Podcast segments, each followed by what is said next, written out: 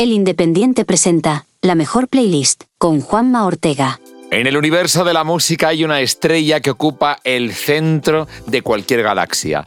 Estamos hablando de un ser único, especial y diferente. Es Michael Jackson. En la mejor playlist buscamos las grandes canciones de los más grandes artistas. Pues para encontrar las canciones del más grande nos hacía falta la visión de alguien que le conoció en persona. Alguien que además colaboró en la producción del disco póstumo de Michael Jackson y que además dirigió un documental como Sonic Fantasy. Es Marcos Cabotá. Cada entrevistado que yo hablaba con él me decía, Michael Jackson es con el mejor artista, el más profesional con el que he trabajado jamás. También necesitábamos a alguien que supiera prácticamente todo de Michael Jackson. Y tenemos a Tony Arias, el autor de Magia en Movimiento, Michael Jackson a través del cine y los videojuegos. Y la primera vez que yo pude hablar con él cara a cara, de estar los dos solos dentro de un coche, eh, yo ni siquiera pude articular palabra, ¿no? Yo me quedé congelado. Y nos faltaba la visión de un artista. Hay infinidad de artistas que se han inspirado en Michael Jackson, pero queríamos una visión diferente. Albertucho. Yo tendría a lo mejor 8 años o por ahí. Lo primero que escuché fue las canciones de Michael Jackson en, en 8 bits. Albertucho es músico, fanático de Michael Jackson desde su infancia y en su último disco ha rendido homenaje al videoclip de Thriller. Comenzamos. Queridos playlistos, a ver, si tenemos que elegir una canción que vosotros consideráis que es el punto de partida de la historia de Michael Jackson como artista que, que se puso en primera fila, empezaríamos hablando de, por ejemplo, I Want You Back de los eh, Jackson 5. ¿Qué, qué, qué opináis ahí? ¿Qué opináis? Sin duda. Sí, estamos en- alineados todos en eso. I Want Sí, You Back. sí, sí, sí. Sí, si Tony dice que sí, yo también digo que sí, que es el que Si más sabe de todo así, Michael le pregunta a él. I Want You Back fue la que le dio a conocer al mundo porque él había grabado antes, había tenido un primer single antes de, antes de Motown, había grabado en, en Gary, Indiana, que es donde, donde él nació con sus hermanos, un single que se llamaba Big Boy, eh, llegó a varias radios, llegó a entrar en listas eh, de, de esa zona, pero vamos, nunca llegó más allá. Pero cuando lo descubrieron en Motown y, y le dieron aquella canción que estaba preparada para Gladys Knight, el chico la abordó y de repente llegó a número uno, no número uno de música negra, no, o sea, número uno total de, de las listas americanas. Y eso es muy fuerte para, para un niño con esa edad, claro. Pero de, de los, de los Jackson 5, ¿por qué él de pronto se convierte en el solista, el cantante? Porque había otras cualidades vocales en otros de los hermanos, ¿no? Sí, de hecho Jermaine era el cantante principal al principio porque, porque Michael era, era el pequeño, Michael y Marlon eran los dos hermanos pequeños y, y entonces a ellos los iban incorporando al grupo. O sea, el padre estaba obsesionado con, con tener un grupo de música de sus hijos porque él cantaba también, o sea, él tocaba y tenía un grupo que no, no llegó a ninguna parte. Entonces quería que sus hijos sí que hicieran lo mismo. Un día eh, uno de sus hijos eh, toca su guitarra, le rompe una cuerda y entonces cuando el padre se entera de que están ensayando sin que, sin que él lo sepa. Y es cuando les coge a todos y les pone firmes y dice, oye, tenéis que cantar, os voy a comprar una guitarra, somos súper pobres, pero voy a invertir todo lo que tengo en, en instrumentos. Pero Michael y Marlon, al ser los más pequeñitos, a ellos les dan los bongos y les dicen, bueno, que se queden ahí atrás. Pero llega un momento que Michael tiene que hacer una, una actuación en el colegio y cuando le oyen cantar todo el mundo, hay gente que se echa a llorar, gente que alucina, eh, su propia madre que estaba allí eh, mira a la gente diciendo esto va a cambiarlo todo. Entonces cuando, cuando vuelven a casa dicen tenemos un cambio en el grupo, Eh, a partir de ahora Jermaine y Michael son los dos cantantes, pero, pero enseguida en Motown se dieron cuenta que la voz que impresionaba más a la gente era la de Michael. Madre mía. O sea que empezó tocando los bongos. Este fue el principio musical de Michael Jackson. Por eso tiene el compás que tiene Michael. o sea, eh, hay una cosa en, en, el- en Andalucía y que se le quiere mucho a Michael Jackson por el pedazo de compás que tiene. Podría tocar taconea por bulería sin problema ninguno. está claro. ¿Ah, sí? Casi todos los gitanos de músicos han dicho que Michael era un gitano para ellos, eh, incluido desde Lola Flores hacia abajo. Por la métrica a la hora de, de- de las canciones, ¿no? El tac, tac, tac, compás tac. que tiene, el compás que tiene que lleva dentro y que, y que no, eh, tú lo sabrás, Tony, que le dejaban pues eh, hacer los sonidos que cuando lo grababan, los chasqueos, las respiraciones, los pies a la hora de moverse, todo, le abrían los micros para, como cuando graban a un bailaor, ¿no? Tener en cuenta que él no era músico, no tocaba ningún instrumento eh, a nivel profesional, sí que tocaba un poco de piano, un poco de batería. Y él lo que hacía era grabar todos los instrumentos uno tras de otro con su voz. Haciendo beatbox, hacía la guitarra, hacía el piano, hacía el teclado, hacía eh, el sintetizador, hacía todas las bases, además muchas veces canciones enteras. Decía, a ver, tomar nota que este va a ser eh, la tercera parte de la canción. Hacía beatbox de todos los instrumentos, todo eso se grababa en multipistas y con eso hacían una base sobre la que los músicos iban al estudio e intentaban tocar lo que él había cantado. Es increíble, o sea que, que ya sabemos que es el más grande porque los datos están ahí, pero cuanto más profundizas, ¿verdad, Tony? Todavía salen más cosas que le hacen más grande. De hecho, Marcos puede contar que estando con Bruce Sweden, que es el ingeniero de sonido con el que trabajó, él es el que explica eso, ¿no? Que todos los ingenieros de sonido lo que intentan es suprimir cualquier cosa que no sea la voz. Entonces lo limpian todo, sobre todo ahora por software, pues es muy fácil, ves la onda y donde no hay onda se borra todo. ¿no? Bruce Sweden era todo lo contrario, decía que, parte de la música de Michael era la expresividad, lo hacía con el cuerpo, cuando se tocaba, cuando bailaba, cuando daba con los pies. Entonces, Eso sí que es flamenco total, vamos. Ah. no ¿eh? solo suprimirlo, no solo suprimirlo, sino, como decía Albertucho, microfonarlo.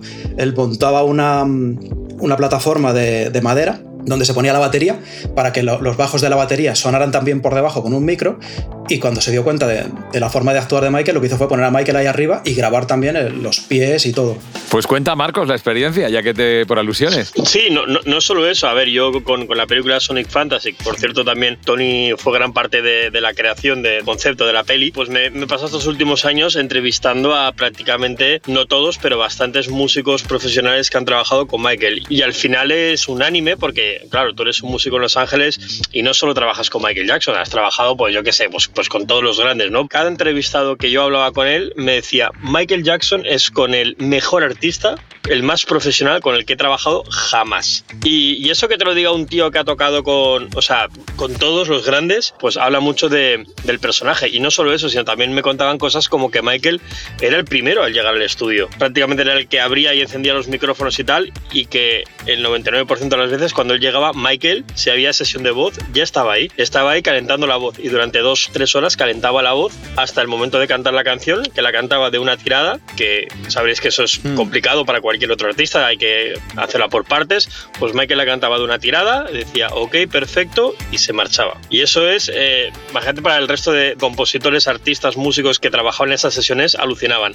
Y lo que comentaba Tony, Bruce me lo dijo, dice, no, no, es que yo, como ingeniero de sonido suyo, escuchar su música, escuchar su baile mientras grabo la música es algo primordial. De hecho, si tú escuchas bien en sus discos, tú oyes el zapateo de Michael Jackson, oyes la respiración, oyes el chasquido de los dedos, se oye y todo lo, o sea, y son parte de esa magia, de esa, de esa tormenta que es esa canción que crea Michael. Albertucho que ha grabado discos y que ha grabado álbumes y que ha tenido que enfrentarse al estudio de grabación, pues estaba sintiendo con la cabeza todo el rato. ¿Qué te parece esta visión? Que grabe un cantante en lo alto de una tarima de, de un bailao, eso es poco pocas veces realmente se habrá, se habrá hecho. Eso es una cosa muy excepcional. Eso significa que tu expresión corporal forma parte de tu sonido. Y bueno, yo he grabado algunas cosas de percusiones con los pies, así en discos que he hecho más de folk, pero mientras cantas es raro, ¿no? Eh, que te pongan a y que tus movimientos a la hora de cantar sean tu sonido. es bastante extraño, hay poca gente que, pueda hacer eso. ¿Y a la primera? ¿Eso de, que graba y la primera es la buena? Tony, ¿eso era así de verdad? O que nos lo confirme Tony, a ver. Es verdad que grababa varias veces, pero casi siempre utilizaban una que, era prácticamente la perfecta como, como base, eh, iban pinchando pues pequeñas palabras o alguna parte que sonaba más de una que de otra, pero que eso lo decidía él también, eso él con el ingeniero se ponían ahí, venga, pues frase a frase, ¿cuál es la mejor? Pero, pero sí que hubo muchas tomas que, directamente dijeron, bueno, es que esto ya no hace falta ni, ni regrabarla. Aún así, él era tan perfeccionista que él era el, que insistía en grabar otra vez, una y otra vez, que a veces le, volvía locos también. Una y otra vez, pero del tirón, es decir, toma, no era pinchame, lo de pinchar no lo conocía, lo de no, no, no, no, Eso, siempre se hacía así. De hecho, los músicos lo hacían también. Eh, las canciones, eh, me contaba, por ejemplo, el ingeniero de, de Bad, del álbum Bad, que las canciones prácticamente todas duraban como 8 minutos cuando se grababan porque las hacían muy largas para luego tener material de sobra para hacer las versiones bailables, maxi single y todo esto. Y decía, eh, recuerdo a David Williams, el guitarrista, que tocaba a lo mejor 8 minutos y medio de canción y solamente se, se microfonaba con el micrófono de, de la izquierda y luego tocaba los 8 minutos y medio de canción exactamente igual con el micrófono de la parte derecha para que el estéreo no fuese exactamente igual. No hubiese un LR grabando, sino un L por un lado, un R por otro. Y luego combinar eso y que sonara perfecto y te das cuenta del nivel de los músicos que tenía. Pero eso lo hacía Michael también con el vibrato, que es más raro todavía. Pero tú al final tú tienes unos dedos que dices, bueno, voy tocando los acordes y si son todos iguales, son todos iguales. Pero cuando tú cantas una canción que acaba en un vibrato o que tiene un vibrato en algún momento, si tú la regrabas otra vez, tienes que tener muchísimo control de la voz para subir y bajar en el mismo momento, porque eso es, algo que, se hace con, con, la garganta, con el diafragma, con todo. O sea, no, puedes calcularlo porque no son palabras, es, es, un sonido. Y el ingeniero nos decía, pues el vibrato se sincronizaba cuando poníamos una canción detrás de otra. Y, y Albertucho está sintiendo con la cabeza porque todo eso le suena, claro, a la hora de grabar. Doblar voces, ¿no? Lo, lo, que es el doblar voces siempre es complicado porque incluso a la hora de hacer los coros, porque tienes que empastar las voces para que suene grande. Pero ya lo que dice él del vibrato, de, de, dejar la voz perfecta, son cosas de genio, ¿no? de tipo que está fuera de lo normal. Bueno, vete, vete pensando, Albertucho, la más flamenca de las canciones de Michael. vete pues pensando, eh, te, voy a dar tiempo, porque mientras, eh, Marcos, al que le queda poca batería que le hemos pillado por ahí, eh, quiero que nos cuente un poquito alguna experiencia más a la hora de realizar ese documental maravilloso Sonic Fantasy. Cuéntanos alguna cosita más, Marcos. ¿Cómo, ¿Qué es lo más curioso que te ha ocurrido? Más que curioso es, tienes que empezar a llamar a gente desde España, les tienes que decir que estás haciendo este documental sobre Bruce Swedin, el ingeniero, y sobre, y sobre Michael Jackson, obviamente también, y sobre ese disco thriller. Y la verdad es que me sorprendió la capacidad de que todos los músicos, ingenieros, técnicos que participaron en ese disco, a la primera dijeron, sí, sí, queremos aparecer en ese documental.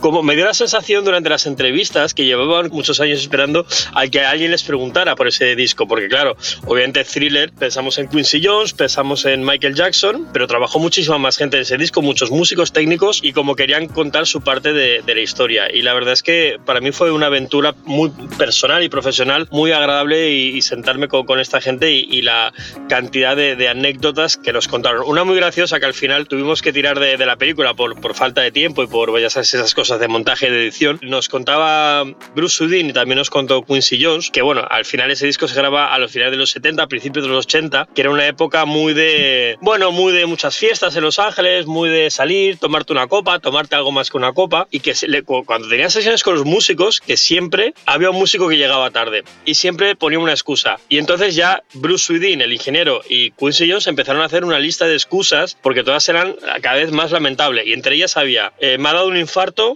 eh, me han secuestrado había un elefante delante de mi casa, no podía sacar el coche y todo ese tipo de historias absurdas por no admitir que es que habían salido de fiesta, se habían puesto hasta arriba de lo que fuera y que llegaban tarde a las sesiones. Todos los músicos que entrevisté me admitieron que sí, que alguna vez llegaron tarde a esas sesiones y que le echaban la culpa a, cualquier chorrada. Es una época concreta, son unos 70, unos 70 psicodélicos y entonces hay que entender que aquello, pues grabar así, imagínate. Tony, ¿podríamos decir cuál sería eh, para ti como experto entonces la primera canción de Michael Jackson en solitario que realmente es su canción definitiva. ¿Thriller? Uy, es que en solitario nos metemos ahí en un jardín, porque en solitario él tuvo muchos discos en solitario antes de Off the Wall, antes del primer disco adulto, por decirlo así. Yo diría la canción, porque aquí buscamos canciones, aquí playlistos estamos buscando canciones. Entonces, una canción que representa el punto de partida de Michael Jackson como artista. Bueno, pues entonces esa tiene que ser Don't Stop Till You Get Enough, que es la, que abre Off the Wall. Llegó al número uno y, bueno, es, increíble. esa canción cuando, cuando lo oyes al principio, si estás en una discoteca sales a bailar y si estás en el baño sales a bailar también, da igual. Es, una canción que te obliga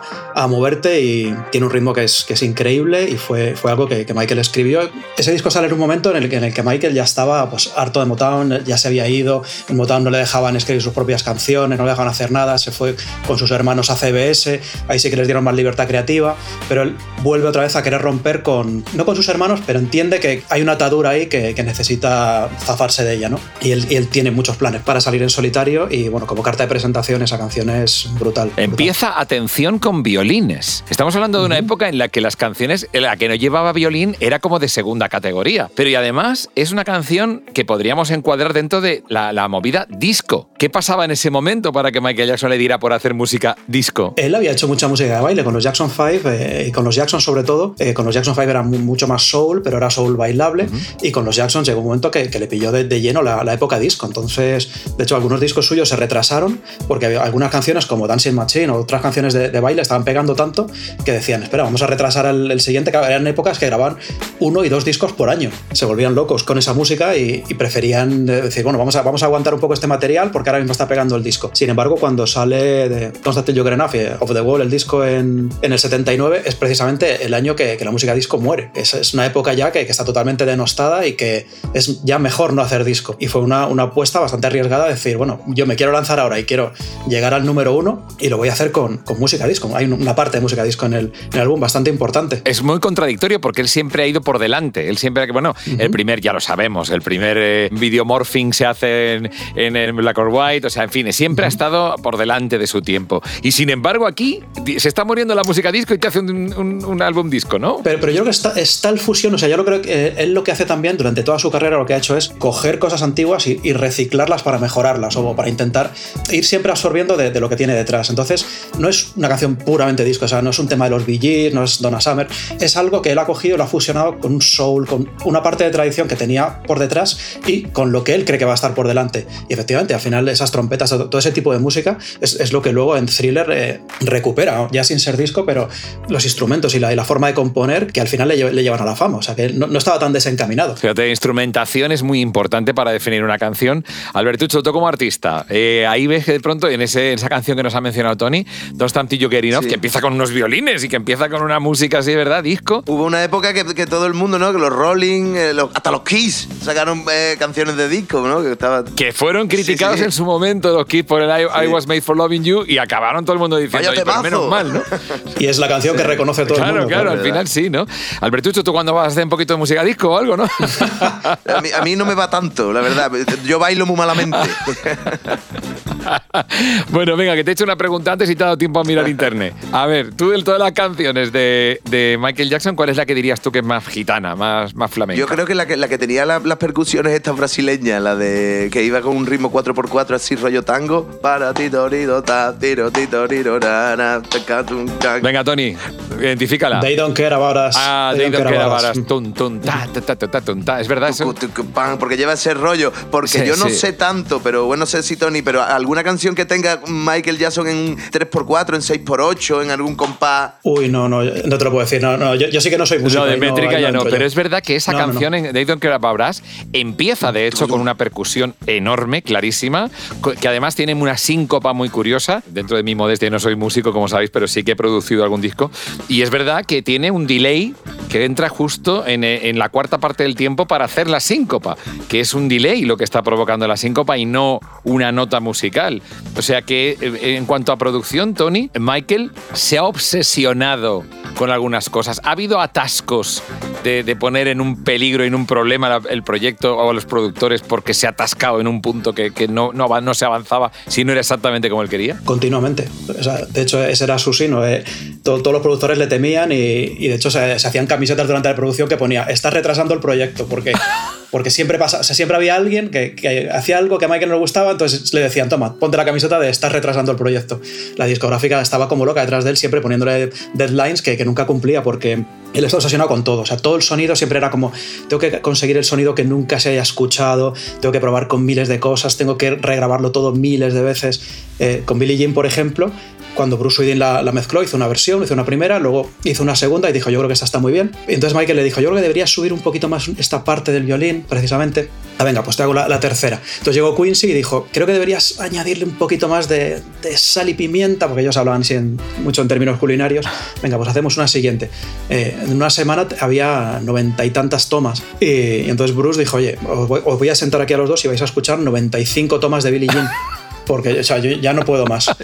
Y cuando los escucharon, Michael y Quincy dijeron, la 2. La 2 es la buena, menos mal que se aclararon. Oye, eh, Marcos, tú eso también lo, lo, viste en Sonic Fantasy, ¿verdad? Ese sí, sí, sí, sí, sí. De hecho, nos lo cuenta Bruce Wayne en, en, Sonic de, eso, de, estar hasta las narices de, de, los cambios de estos dos. Y, y en el caso de Billie Jean, es verdad, hacer casi 100 versiones y que al final la, buena es la 2. Pero bueno, eso, son, eso, te, eso pasa cuando trabajas con genios, ¿no? Y Michael era así. Michael eh, no daba por satisfecho ningún trabajo. En el caso de Sonic Fantasy con Thriller, él no estaba contento con, con, con la versión final del disco. Es un poco parte la, la, la trama central del documental. Y bueno, él de hecho en la primera escucha con los ejecutivos de, de, Sony eh, o de CBS Epic en este caso, Michael sale de la habitación porque está agobiado, eh, no le gusta nada cómo está quedando el disco y, y, se va a otro estudio a llorar. Y de hecho tienen que volver al estudio a regrabar, a, tal. Michael, eh, yo creo que en el cine decimos una cosa de que las películas no se terminan, se, abandonan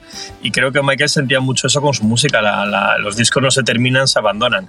Entonces él eh, sentía eso, que, que, que, bueno, pues para volverlo a escuchar, ay, hubiera hecho esto, hubiera hecho lo otro, él era de los que hemos conocido, el, mayor de los perfeccionistas. Es más, hay, un momento en que el, libro, el disco ya se ha abandonado, como, como dice Marcos, ya está en la calle, se está vendiendo, en el caso de Bad, por ejemplo, y cuando van a extraer los primeros singles, dicen, venga, vamos a sacar el single de I Just Loving You, por ejemplo. Pero ya que lo vamos a sacar como single, ¿y si retocamos un poquito más todavía?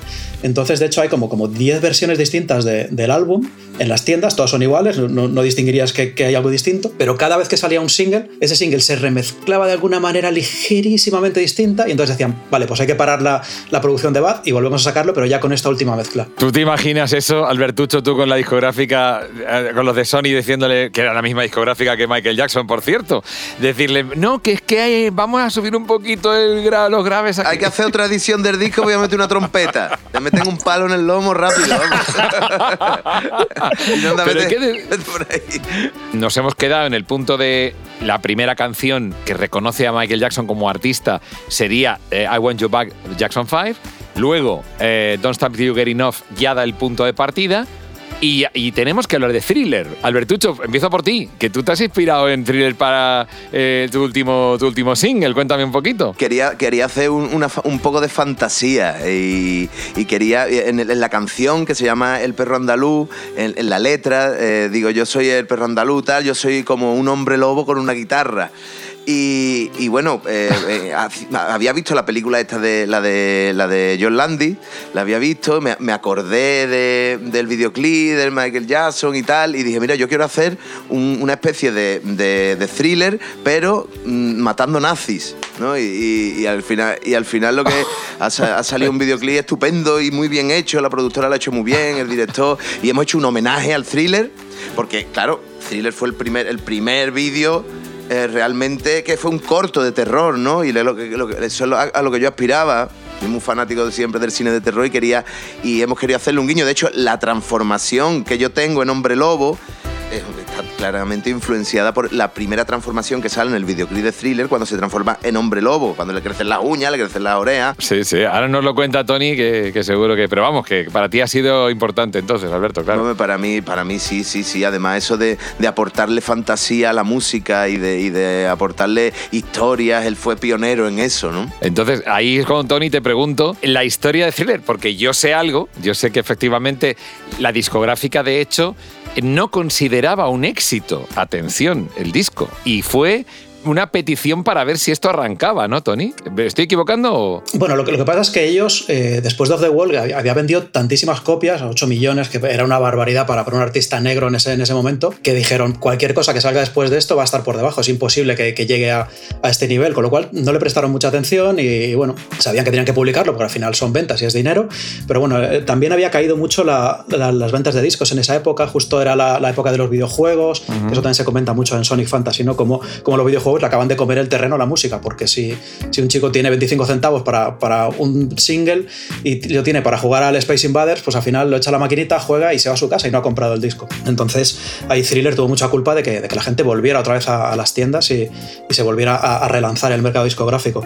Cuando Sony escucha el disco, ve que tiene muchas posibilidades, pero eh, deciden lanzarlo con, The Girl Is Mine, que es el, primer single, porque es un dueto con Paul McCartney, ¿no? Porque también quieren como abrir un mercado a, vale, es un artista negro, pero atención que está cantando con un Beatle. Y el, el single funciona, pero bueno, es, es, una canción muy melódica, muy bonita, pero no es lo que la gente esperaba después de, del bombazo of the Wall. Eh, así que después lanzan Billie Jean y claro, ya de repente se, desata la locura, ¿no? Ya la gente pues intentando bailar como él, todo el mundo eh, loco con la canción, ¿no? Que para mí, de hecho, es la mejor canción y esa hay que incluirla en la playlist, como sea. Así que si me lo vas a preguntar después, ya te la Sí, ya te por favor, la, definitiva entonces para ti es esta. Es la definitiva totalmente. Después sale Beat que es otro bombazo a la altura de Billie Jean. Otra vez eh, otro crossover, ¿no? Porque utilizan ahí la, esa guitarra de Eddie Van Halen, que, era algo pues, que, en un disco de, que alguien se espera de soul y rhythm and blues, no, no va a aparecer un cantante de, o sea, un músico de rock como, como Eddie. Sale Wanna Be Starting Something, sale Human Nature, sale Pretty Young Thing. O sea, el disco ya estaba totalmente exprimido. Habían sacado como siete, siete temas de, de 8 o 9. Y Thriller todavía seguía ahí. Entonces la, discográfica dijo, bueno, el disco ya está, hemos vendido la de Dios, o sea, es el disco más vendido de la historia, que ha superado a Staying Alive, sí.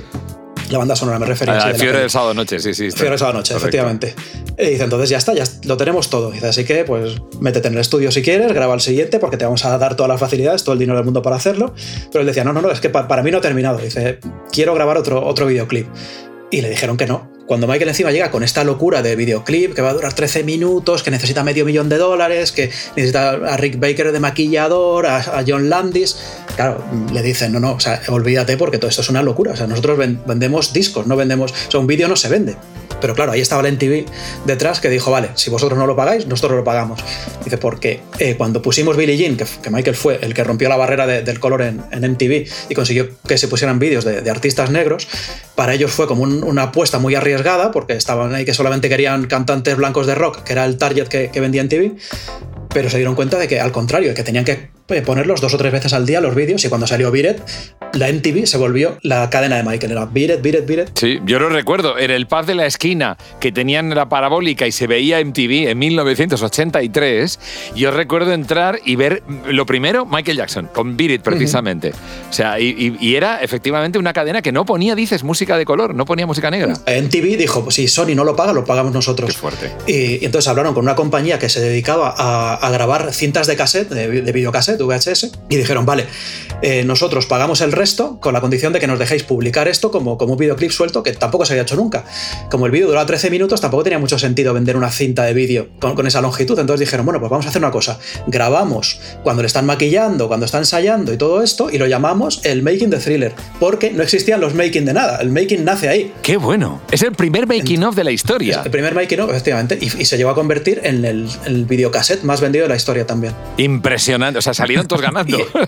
claro, todo, sí, sí. Y, la discográfica también, porque aunque no, lo, aunque no quiso pagarlo, pero al final se llevó todas las ventas del disco, porque de repente un disco que llevaba una, más de un año, porque salió un año y un mes después de que se lanzara el disco, empezó a vender ya por millones. hubo un momento que hubo una reunión en Sony en Los Ángeles y, y cuando sentó el director dijo, os he reunido para deciros que acabamos de vender un millón de copias más de Thriller. La gente empezó a aplaudir y dijo, esperar, que no he terminado. Dice, solo en el área de Los Ángeles.